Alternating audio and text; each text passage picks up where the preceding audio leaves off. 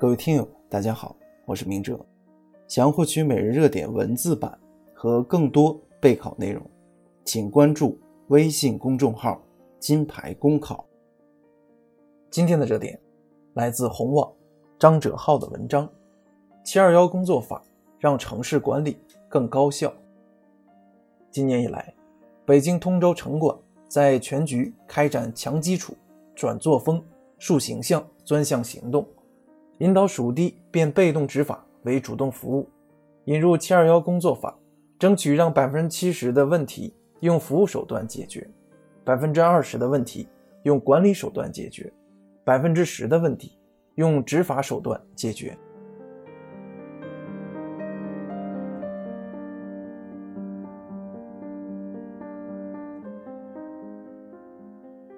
长期以来，城管作为执法机关。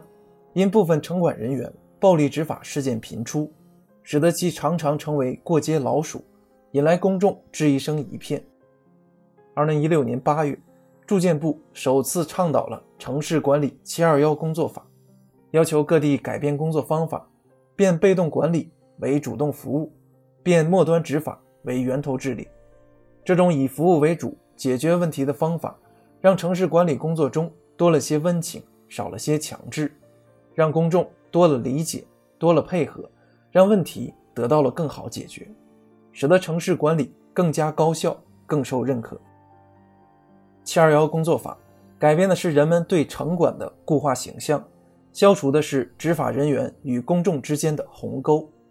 在传统的执法过程中，部分执法人员在执法过程中缺乏耐心，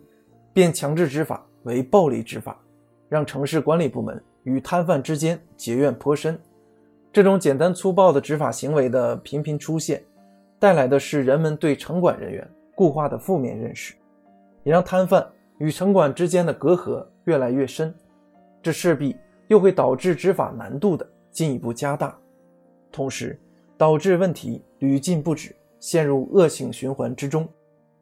而七二幺工作法的实施将从源头上解决这个难题。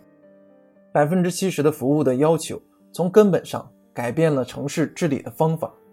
让城管部门由事后被动反应变为事先的主动服务，让执法人员由一个纯粹的执法者多了一个服务者的身份，让整个执法过程不再是简单粗暴一裁了之，而是多了沟通、交流、协商的过程。百分之十的执法成为了不到万不得已才使用的兜底手段。这种更具人性化的行政方式，必然获得公众的接受和点赞。以北京通州区城管为例，今年以来，通州城管收到来电表扬、感谢信锦旗六百一十件次，七二幺工作法的实效让人欣慰。当然，并不是只要实行了七二幺工作法，所有城管部门都能够和通州城管一样，达成转变工作作风。树立良好形象的目标，一个方法是否有效，关键之一便在于方法的执行者。各地在推行新的工作方法的同时，还要注意提高城市管理人员的准入门槛，将不文明的、素质较低的人员直接拒之门外，从根本上提高执法队伍素质，防止出现人员素质良莠不齐，影响方法施行效果的情况。